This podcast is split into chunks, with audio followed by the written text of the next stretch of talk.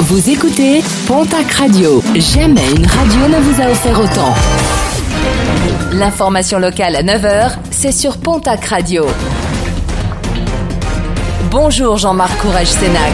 Très belle matinée. Une affaire de maltraitance animale évoquée hier par les policiers palois. Mercredi dernier, ces derniers ont été appelés alors qu'un chien se trouvait dans le tambour d'un lave-linge en fonction.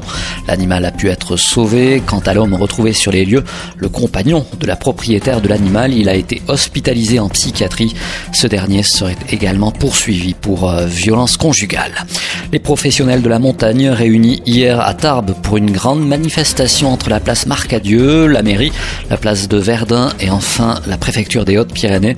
L'occasion de rappeler leur incompréhension face à la décision gouvernementale de fermer les remontées mécaniques pour la période de Noël. Une manifestation à laquelle se sont joints de nombreux saisonniers et élus comme Laurent Grand-Simon, le maire de Lucin-Sauveur, au micro de Sylvain Carrère. C'est beaucoup d'incompréhension, de doute et d'incompréhension. Pas comment on peut mettre à la poubelle des mois et des mois de travail avec des agents de terrain, de du territoire, hein, les représentants de l'État à la préfecture de Tarbes, qui ont travaillé avec nous, avec les élus et avec les acteurs de la montagne pendant des mois pour mettre en place un protocole de sécurité vraiment euh, le meilleur possible.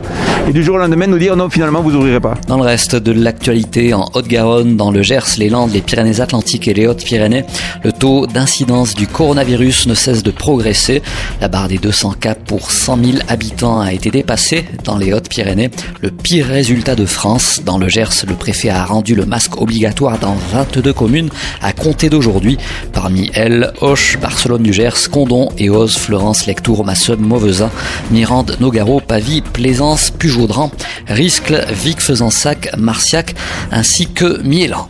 Et puis on va finir avec euh, du sport, mot de basket féminin et des huitièmes de finale de la Coupe de France. Déplacement ce soir du TGB à Charnay.